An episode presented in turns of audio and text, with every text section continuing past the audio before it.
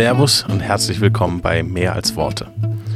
Ich möchte dir gerne zeigen, dass Gottes Wort mehr ist als aneinandergereihte Worte, sondern dass es lebendig ist und dass wir sein Wort erleben können auf so viele Arten. Hier geht es hauptsächlich darum, dass wir sehen, wie Gottes Wort zusammengehört, wie es ein Ganzes ist und nicht aneinandergereihte Bücher, sondern dass es ein Buch ist, das natürlich aus verschiedenen Büchern besteht. Aber alle Spuren führen hin zu Gott und führen hin zu Jesus. Und ich möchte dir gerne diese Spuren zeigen. Und wir beginnen heute mit einer Folge darüber, was das Evangelium ist, wie wir glauben, was das für uns bedeutet und eine sehr, sehr spannende Frage für uns, die uns als Christen immer wieder umtreibt und nicht nur als Christen, sondern auch ja Leute, die sich fragen, gibt es einen Gott? Die Frage, warum gibt es Leid? Da ist erstmal die Frage zu klären, wie das eigentlich ist mit dem Reich Gottes und ich. Viele Christen wie Heiden haben die Vorstellung, dass man als Mensch hier auf der Erde lebt, Höhen und Tiefen hat, irgendwann, je nachdem, was man geglaubt oder wie man gelebt hat, in den Himmel oder in die Hölle kommt. Nun, das ist nur ein Viertel der Wahrheit. Was ist denn die frohe Botschaft, die gute Nachricht, das Evangelium? Im Markus-Evangelium wird das sehr schön und kurz formuliert. Das kann sich jeder merken. Nachdem Johannes gefangen genommen worden war, ging Jesus nach Galiläa und verkündete dort die Botschaft Gottes. Er sagte, die Zeit ist gekommen, das Reich Gottes ist nah, kehrt um und glaubt diese gute Botschaft. Markus 1, Vers 14 bis 15. Da ist aber weder vom Himmel noch von der Hölle die Rede. Auch in Genesis wird Himmel und Hölle nicht, also nicht im Sinne des Lebens nach dem Tod erwähnt. Was ist also die frohe Botschaft? Gottes Reich ist nah. Der Garten, Garten Eden war ein Garten, in dem Gott gewandelt ist, wie wir gleich auf den ersten Seiten unserer Bibel lesen. Es war also Gottes Reich und das der Menschen, die es in seinem Auftrag verwalten sollten. Aber dann haben die Menschen das Böse in ihr Leben und somit nach Eden gebracht. Aber da, wo Gott ist, kann ja nichts Böses sein. Also hat Gott die Menschen verbannt. Somit ist Himmel nicht der Himmel, wie wir ihn uns oft vorstellen. Es ist oftmals in der Bibel eine Beschreibung für das Reich Gottes. So wie die Erde mit irdisch jetzige Zeit, Welt beschrieben wird, es sind einfach zwei Bereiche, die getrennt sind voneinander. Aber so getrennt sind sie nun auch wieder nicht, denn Gott ist mit jedem Menschen in Kontakt geblieben. Die Menschen haben Opfer gebracht, siehe Kain und Abel, die ihre Sünden bedeckt haben, sodass sie zu Gott kommen konnten. Später wurde daraus der Tempel. Hier haben sich beide Bereiche überlappt und man konnte die in die Gegenwart Gottes kommen, verbunden mit Opfer und jeder Menge Vorschriften. Dann kam Jesus, das perfekte Opferlamm, der unsere Sünden nicht nur bedeckt, sondern uns befreit von der Sünde. Nun können wir ohne Priester, Opfer und Reinigungsrituale zu Gott kommen, denn er selbst hat die Sünde der Welt auf sich genommen und ließ sich am Kreuz von dem Bösen überwältigen. Seine Auferstehung ist hierbei der entscheidende Punkt, denn somit hat er das Böse überwältigt und nun können wir in dieser neuen Schöpfung leben, die er von Anfang an geplant hat. Gottes Reich ist nun nah, nahe für jeden, denn wir sind für die Welt der Mittler, also Priester, die Gottes Reich und durch den Heiligen Geist seine Gegenwart jedem nahebringen und ein Stück von Gottes Reich in diese Welt bringen können. Deshalb lehrte uns Jesus zu beten, Dein Reich komme, dein Wille geschehe. Bis irgendwann Jesus wiederkommt und wir, den, und wir den Himmel auf Erden haben. Gottes Reich und König Jesus, der hier regiert, im, wie es beschrieben wird, neuen Jerusalem. Ein neuer Himmel und eine neue Erde, wieder vereint mit Gott. Wo bleibt denn jetzt also nun die Hölle in der Geschichte? Nun, jeder, der sich nicht für Gott entschieden hat, ist gegen ihn und für ihn bleibt kein Platz im neuen Reich. Und die Hölle erleben auch einige Menschen schon hier auf der Erde. So getrennt diese, sind diese Bereiche also auch nicht. Das ist also der einzige Punkt, wo ich in der frohen Botschaft auftaucht, der Aufruf zur Umkehr und zum Glauben. Es ist natürlich auch der Aufruf an uns, das Reich Gottes zu repräsentieren. Das ist letztendlich unsere Aufgabe. Wir sollen Gott repräsentieren, so wie Adam und Eva Gott im Garten Eden repräsentieren sollten und einfach nach seinem Willen leben sollten, in dem Willen, dass sie die Erde sich untertan machen und ihn repräsentieren auf der Erde für die Schöpfung. Und das ist das, was Gott sich für uns vorgestellt hat heute, dass wir ihn repräsentieren. Das ist letztendlich der Zweck. Mich hat diese Sichtweise jedenfalls wirklich neu bewusst werden lassen, wie egozentrisch und teilweise falsch meine Vorstellungen vom Leben nach dem Tod waren. Der Begriff Himmel und Hölle spielen im Evangelium keine große Rolle. Und somit verschiebt sich der Fokus von Leben im Hier und nach dem Tod auf Schöpfung und neue Schöpfung. Und lässt zumindest mich die Welt mit neuen Augen betrachten und es wird verständlich, warum wir auch für unsere Regierung beten sollen. Damit sie Gott erkennen, und seinen Willen umsetzen, damit wir ein Stück weit mehr vom Himmel auf Erden haben, mehr Reich Gottes und weniger Reich des Todes. Also sein Reich komme, sein Wille geschehe. Da möchte ich gerne noch ein bisschen tiefer einsteigen in das Thema. Was ist das Evangelium? Und ich möchte mal einen Sprung machen zum Thema Heilsgewissheit. Ähm, sicherlich für den einen oder anderen wirklich ein Thema, für mich war es das auf jeden Fall. Heilsgewissheit ist die absolute und unzweifelhafte Gewissheit, errettet zu sein, egal in welcher Situation. Es gibt also viele Momente, in denen man diese Gewissheit hat oder meint zu haben. Oft, man sagt, oft sagt man es so daher, ja klar, bin ich errettet. Aber hast du diese Gewissheit auch in schwierigen Momenten? Bist du dir auch dann sicher, wenn du einmal einen Riesenfehler gemacht hast? Wärst du dir in diesem Moment sicher, wenn du Jesus verleugnen würdest, so wie seine Jünger bei der Kreuzigung? Also Heilsgewissheit, extrem wichtig das Thema. Es ist wichtig und notwendig, um auch in schwierigen Zeiten des Lebens nicht zu verzweifeln und vor allem nicht an Gott und seiner Liebe zu zweifeln. Also was bedeutet das für mein tägliches Leben? Es bedeutet Sicherheit und die Führung in jeder Lebenssituation, auch wenn man nicht immer merkt, dass Gott da ist. So, wie bekomme ich die Gewissheit? Ich will stärker in das Thema Evangelium jetzt mit euch einsteigen. Da sehen wir nämlich, woher diese Gewissheit kommt. Das Wort Evangelium bedeutet nämlich nicht die gute Nachricht, dass Jesus am Kreuz für uns gestorben und verstanden ist. Also bedeutet es auch, aber es bedeutet es nicht nur. Jedenfalls bedeutet das Wort selber das nicht. Die, das Wort Evangelium selber bedeutet nicht die Befreiung von Schuld und Sünde. Evangelium ist die Nachricht, dass ein neuer Herrscher regiert, dass es einen neuen König gibt. Der Herold, also der Bote, hat das Evangelium verkündigt. Es gibt einen neuen Herrscher. Das war das Evangelium. Also wenn der Herold die gute Nachricht verbreitet hat, dass es einen neuen König gibt, dann hat er das Evangelium verkündet. Genau das ist das, was am Kreuz passiert ist. Ähm, ich möchte dazu mal einen anglikanischen Bischof und ähm, neutestamentlichen ähm, ähm Professor zitieren, N.T. Wright, also Nicholas Thomas Wright, der sagte, ich habe überhaupt kein Problem mit der Sache, dass die Leute normalerweise meinen, wenn sie das Wort Evangelium benutzen. Ich denke nur, dass das nicht das ist, was Paulus mit dem Begriff meinte. Mit anderen Worten, ich leugne nicht, dass es sich bei der üblichen Bedeutung um Dinge handelt, die man sagen, predigen und glauben soll. Ich würde nur nicht das Wort Evangelium benutzen, um auf diese Dinge zu verweisen. Finde ich ein schönes Zitat, ähm, sehr gut ausgedrückt. Und äh, es gibt eine Inschrift aus dem Jahre 9 vor, 9 vor Christus. Ähm, und auf diese Wortwahl, diese Wortwahl macht Paulus nochmal nachvollziehbarer. Ähm, sie bezieht sich auf eine Intronisierung von Augustus im Jahre 31 vor Christus. Ich zitiere aus dieser Inschrift die Vorsehung, die unser ganzes Leben geordnet und Eifer gezeigt hat, hat die perfekteste Vollendung menschlichen Lebens Augustus gegeben, indem sie ihn mit der Tugend erfüllt hat, das Werk eines Wohltäters unter den Menschen zu tun, und indem sie ihm sozusagen einen Retter für uns und für diejenigen, die nach uns kommen, gesandt hat, der wirkt, dass der Krieg aufhört, der überall Ordnung aufrichtet. Der Geburtstag des Gottes, Augustus, war der Anfang der guten Nachricht, die durch ihn zu den Menschen kam. Das wurde in Priene gefunden, diese Inschrift. Und ähm, diese Inschrift am Kreuz, die wir sehen, Inri, also im Hebräischen ist noch was anderes, aber äh, im, im, im, Latein steht dort I-N-R-I, äh, der König der Juden übersetzt. Und die Juden wollten, dass diese Inschrift entfernt wird. Aber Pilatus hat darauf bestanden, dass sie dran bleibt. Das heißt, Jesus ist der neue König. Auch da haben wir eben die Verkündigung eines neuen Herrschers durch eine Inschrift. Ähm, nur sehr kurz gefasst eben.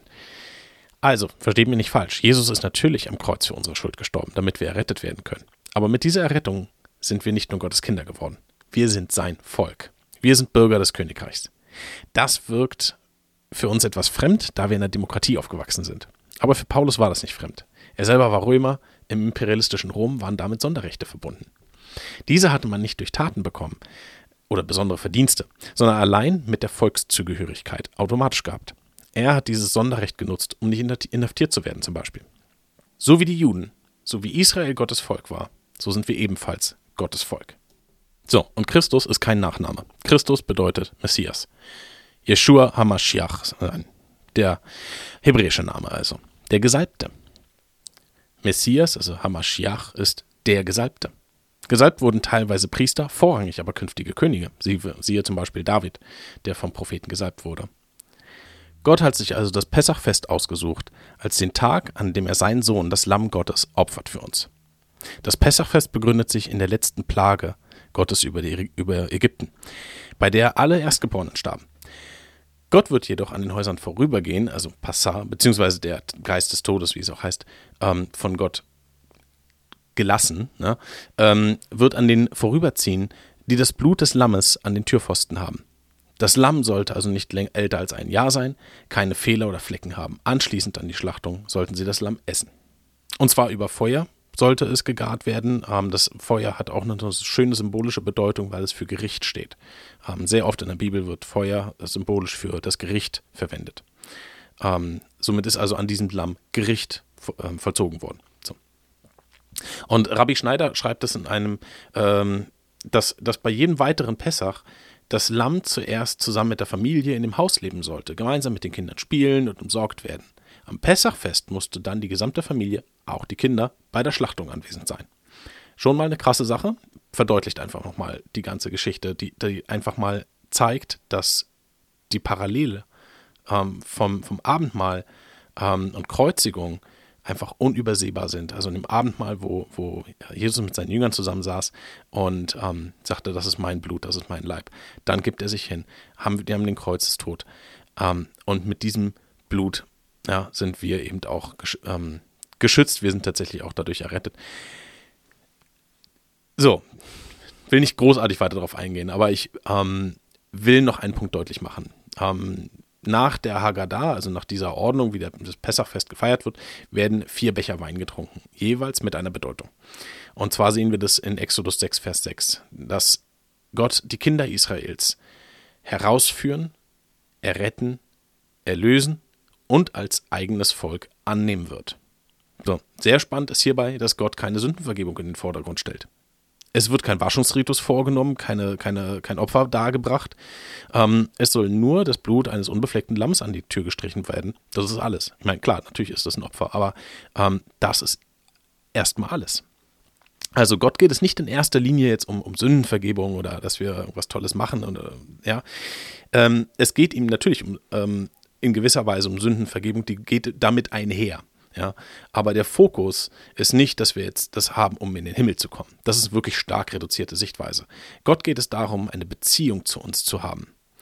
Und es geht ihm nie darum, dass wir einfach nur Gesetze befolgen. Jesus hat der Ehebrecherin vergeben, bevor er am Kreuz gestorben ist. Und sie musste keine Opfer darbringen. Nichts. Er hat ihr einfach vergeben. Sehen wir in Johannes Kapitel 8. Das ist auch mit dem schmalen Weg gemeint in der Bergpredigt. Auf der einen Seite ist die Gesetzlichkeit. Das gefällt Gott überhaupt nicht siehe Pharisäer, und wie er mit denen umgeht, wie er sie ermahnt. Ähm, auf der anderen Seite ist die Beliebigkeit gefällt Gott genauso wenig. Ja, also wenn wir alles irgendwie machen, wie wir wollen und naja, ähm, mir ist ja vergeben und deswegen ähm, kann ich eh alles machen. Nein, ist definitiv nicht richtig. Ja, ähm, es gibt da auch nicht wirklich den, den, den Mittelweg in dem Sinne, ja, dass man so ein bisschen gesetzlich an der einen Stelle ist oder nicht ganz so streng oder ja, wie auch immer. Nein, der schmale Weg ist geleitet durch eine lebendige Beziehung zu Gott. Deswegen ist er für uns gestorben, damit wir eine direkte Verbindung zu ihm haben. Wir brauchen keinen Tempel mehr. Wir sind der Tempel. Und das ist die neue Schöpfung, in der wir bereits leben. Wir sind nun das Volk Gottes und der Glaube an Christus ist das Erkennungsmerkmal des Volkes Gottes schön definiert wird, was Glaube ist in Hebräer 11, Vers 1. Es ist aber der Glaube eine feste Zuversicht auf das, was man hofft und ein Nicht-Zweifeln an dem, was man nicht sieht. Entsprechend haben die Juden auch nicht im Vordergrund, in den Himmel zu kommen.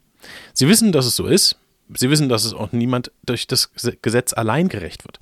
Sie berufen sich darauf, das Volk Gottes zu sein. Die Gesetze halten sie, soweit es geht, um im Bund zu bleiben, nicht um hineinzukommen. So ist die Beziehung zu Gott unsere Art, bei Gott zu bleiben, in dem neuen Bund zu bleiben. Jesus ist der Weg. Wenn wir an ihn glauben, dann haben wir schon alles Notwendige getan. So, und jetzt kommen wir zu der eigentlichen Frage, warum lässt Gott Leid zu? Schauen wir uns einfach mal an, wie das zum Beispiel jetzt mit Glauben und Heilung funktioniert. Und um das ein bisschen besser zu erklären, möchte ich bei Abraham anfangen. Abrahams Glauben ist ihm zur Gerechtigkeit geworden. Und wir lesen, und dass er dann beschnitten wurde, war ein äußeres Zeichen, eine Besiegelung der Tatsache, dass Gott ihm, als er noch unbeschnitten war, aufgrund seines Glaubens Gerechtigkeit zugesprochen hatte. Denn Abraham sollte der Vater all derer werden, die glauben, auch wenn sie nicht beschnitten sind, und denen darum genau wie ihm der Glaube als Gerechtigkeit angerechnet wird. Römer 4, Vers 11. Und außerdem in Galater 3, Vers 8 bis 9 lesen wir, die Schrift aber, voraussehend, dass Gott die Nationen aus Glauben rechtfertigen werde, verkündigte dem Abraham die gute Botschaft. Voraus, in dir werden wir gesegnet, in dir werden gesegnet werden alle Nationen. Folglich werden die, die aus Glauben sind, mit dem gläubigen Abraham gesegnet. So. Dennoch war das Volk Gottes unter dem Gesetz.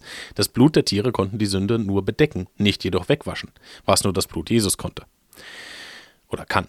Somit war der Glaube bereits im alten Bund zur Gerechtigkeit. Jesus Sühnetod am Kreuz hat uns Jesus zu einer neuen Schöpfung gemacht, sodass wir eine neue Kreatur geworden sind. Wir sind keine Sünder mehr. Wir begehen zwar Sünde, aber unserer Natur nach, der neuen Schöpfung, sind wir keine Sünder mehr. Nun, wenn nun also die Sünden weggewaschen sind, sind doch auch die Folgen der Sünde weggewaschen, oder? Wie können wir für etwas büßen, wofür Jesus schon gebüßt hat? Wie wir lesen in 1. Petrus 2,24, er selbst hat unsere Sünden getragen am eigenen Leib ans Holz hinauf, damit wir den Sünden absterben und der Gerechtigkeit leben. Durch seine Striemen wurden wir geheilt. Dieser Vers ist ein Rückgriff auf Jesaja 53, Vers 5, wo es heißt: Doch er war durchbohrt um unserer Vergehen willen, zerschlagen um unserer Sünden willen. Die Strafe lag auf ihm zu unserem Frieden, und durch seine Striemen ist uns Heilung geworden. Jesus bringt jedenfalls körperliches Leid in Verbindung mit Sünde. Was ist einfacher zu sagen? Die Sünden sind dir vergeben oder steh auf und geh, wie wir es in Matthäus 9, Vers 5 lesen. Somit ist nun also auch die Sünde ebenso und ebenso Krankheit von Jesus am Kreuz getragen worden. So, also geht Heilung nun grundsätzlich immer und für jeden Gläubigen. Wenn die Sünde nun weggewaschen ist, wie wir gelesen haben, dass Krankheit Leid der Folge von Sünde ist, müssen wir als Christen nicht perfekt gesund sein. Nun, wir selbst sind zwar frei von Sünde durch Jesus Christus, der unsere Sünde am Kreuz getragen hat, aber dennoch begehen wir Sünde und müssen gegebenenfalls auch mit den Konsequenzen und Folgen unseres Handelns leben. Gottes Gnade kann auch hier wirksam werden, ohne Frage. Aber nun sollten wir doch durch die Buße und Gebet immer geheilt werden können. Oder ist Jesu Sühnetod am Kreuz unvollständig? Wie ist das nun zu verstehen, wenn wir trotz Buße und Gebet dennoch Krankheit erleiden? So, und hier kommt Jesu Ausspruch zum Tragen. Jeder nehme sein Kreuz auf sich und folge mir nach. Der Feind versucht uns durch Tragödien vom Glauben abzuhalten. Er versucht die Schöpfung Gottes zu zerstören. Wir sollten also nicht Gott die Schuld geben, auch nicht indem wir es in fromme Sprüche verpacken, wenn doch der Satan schuld ist. Bevor wir nun also Gott als Übeltäter darstellen, so wie die Welt es tut, indem sie sagen, wenn es Gott gibt, warum lässt er denn so viel Leid zu? Oder wie Nietzsche feststellte, dass solch ein Gott zynisch und boshaft ist und daher wohl tot sein muss, weil er so ja gar nicht sein kann. Nein, Gott ist nicht tot, aber der Tod ist durch den Satan in die Welt gekommen, durch Verführung und List, indem er die Worte Gottes genommen und verdreht hat, indem er den Menschen weisgemacht hat, Gott würde ihnen etwas vorenthalten, ihn also als boshaft dargestellt hat. Lasst es uns nicht genauso machen, indem wir Gott die Schuld geben, wenn uns Leid passiert, sondern lasst uns uns als das sehen, was es ist, ein Angriff des Feindes mit dem Ziel, uns vom Glauben abzubringen. Nun, warum denn jetzt aber trotzdem Leid und Krankheit? Wir sehen in Römer 8, Vers 18 bis 25, dass die Welt in Schmerzen liegt und in den Geburtswehen der neuen Schöpfung seufzt. Wir sehen dort auch, dass die Christen diese Schmerzen teilen, dass wir in unserer Sehnsucht nach unserem eigenen erlösten Körper seufzen und an der Spannung leiden, dass wir bereits jetzt die Erstlingsfrüchte unseres Geistes besitzen, aber doch nicht von unserer gegenwärtigen sterblichen Existenz befreit sind. Die Christen dürfen sich von dem Schmerz der Welt nicht fernhalten. Nun entdecken wir, dass Gott selbst sich weder vom Schmerz der Welt noch vom Schmerz seiner Kinder fernhält. Genauso sieht unsere verherrlichte Souveränität über die Welt im gegenwärtigen Zeitalter praktisch aus. Die Herausforderung, mit dem Messias zu leiden, um mit ihm auch verherrlicht zu werden, bedeutet mit Sicherheit, auf alle möglichen physischen Leiden und auf Verfolgung, Krankheit etc. vorbereitet zu sein. Das sehen wir in Römer 8, äh, Vers 35 bis 36 zum Beispiel. Das ist ein häufiges Ergebnis der Anbetung des wahren Gottes in der Zeit, in der die Welt immer noch aus den Fugen ist. Und Jesus selbst bringt Leid in Verbindung mit Nachfolge. Ja, nicht nur Paulus gibt uns diese Erklärung für Leid und dessen Notwendigkeit. Jesus selbst redete davon. Und ich zitiere, danach redete Jesus mit seinen Jüngern zum ersten Mal offen darüber, dass er nach Jerusalem gehen und dort von den Ältesten, den führenden Priestern und den Schriftgelehrten vieles erleiden werden müsse. Er werde getötet werden und drei Tage danach auferstehen. Da nahm ihn Petrus beiseite und versuchte mit aller Macht, ihn davon abzubringen. Niemals, Herr, sagte er, auf keinen Fall darf dir sowas mit dir geschehen. Aber Jesus wandte sich um und sagte zu Petrus, Geh weg von mir, Satan, du willst mich zu Fall bringen. Was du denkst, kommt nicht von Gott, sondern ist menschlich. Dann sagte Jesus zu seinen Jüngern, wenn jemand mein Jünger sein will, muss er sich selbst verleugnen, sein Kreuz auf sich nehmen und mir nachfolgen. Matthäus 16, Vers 21 bis 24. Ich denke, was am meisten schmerzt, ist zu wissen, Gott könnte heilen und tut's nicht. Aber nicht unser Wille geschehe, sondern sein Wille, der höher ist. Petrus nimmt möglicherweise hier die Stellung von ein von Leuten, die denken, es gibt kein Leid im Willen Gottes wir denken auch manchmal, beziehungsweise habe ich oft gedacht, wenn Gott ein Zeichen gibt, dann müssen die Leute doch glauben. Wenn er medizinisch nachweisbar ein Wunder tut, dann haben die Leute doch gar keine Wahl, als in Gott zu glauben und ihn zu loben und ihn zu preisen. Aber nach dem Wunder der Geburt unseres Sohnes, was medizinisch nachweislich ein Wunder ist, hat sich niemand bekehrt, zumindest soweit wir wissen. Gott hat seine Macht demonstriert und wenn wir dieses Zeugnis geben, erleben wir immer wieder, wie die Menschen eine natürliche Erklärung suchen. Naja, ihr hattet halt weniger Stress, hört man ja öfter da sieht man mal, wie das Leben spielt oder das ist ja ein echt großes Glück. Zeichen sind also nicht ausreichend. So hat es auch Jesus in dem Gleichnis von Lazarus ausgedrückt, der als armer kranker Bettler vor den Toren eines reichen Mannes lag. Beide sind gestorben und nun spricht der reiche Mann, der in die Hölle gegangen ist, zu Abraham. Dann, Vater, sagte der Reiche, schick Lazarus doch bitte zur Familie meines Vaters. Ich habe nämlich noch fünf Brüder. Er soll sie warnen, damit sie nicht auch an diesen Ort der Qual kommen. Abraham entgegnete, Sie haben Mose und die Propheten, auf die sollen sie hören. Nein, Vater Abraham, wandte der Reiche ein, es müsse einer von den Toten zu ihnen kommen, dann würden sie umkehren. Darauf sagte Abraham zu ihm, wenn sie nicht auf Mose und die Propheten hören, werden sie sich auch nicht überzeugen lassen, wenn einer von den Toten aufersteht. Lukas 16, Vers 27 bis 31. Also, wenn das Evangelium die Verkündigung eines neuen Herrschers ist, dann wird der alte Fürst der Welt nicht kampflos aufgeben. Und das ist mit Jesu Worten gemeint, dass wir nicht einen menschlichen, sondern einen geistlichen Kampf führen. Und dabei gibt es Verletzte. Diese Zeit ist nicht einfach. Bei der Nachfolge geht es nicht um das persönliche Glück auf Erden, sondern um ein neues Reich. Und unsere Waffe ist die schärfste und wirkmächtigste, die es gibt. Gottes Wort. Also die Frage ist nicht, warum lässt Gott Leid zu? Die Frage muss eigentlich vielmehr sein, glaubst du, und zwar trotz oder sogar wegen Leid, dass Gott der Herr über alle Herren, der König der Könige und der Allmächtige ist, sind wir bereit, unser Kreuz auf uns zu nehmen, zu leiden, Unrecht zu ertragen und trotzdem zu glauben, Gott treu zu sein, auch wenn wir seine Wege nicht verstehen. Ja, wir sehen auch in, in 1. Petrus 4, Vers 1 bis 2. Christus hat also am eigenen Leib erfahren, was Leiden heißt. Macht euch daher seine Einstellung zu eigen, damit ihr für alle Herausforderungen gewappnet seid. Denn wer seinetwegen körperliche Schmerzen auf sich nimmt, der hat mit der Sünde gebrochen und ist entschlossen, sich in der Zeit, die ihm hier auf der Erde noch bleibt, nicht mehr von menschlichen, selbstsüchtigen Wünschen bestimmen zu lassen, sondern vom Willen Gottes.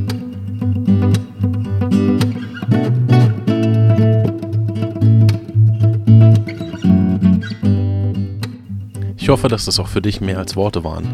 Und ich würde mich freuen, wenn du beim nächsten Mal wieder mit dabei bist. Música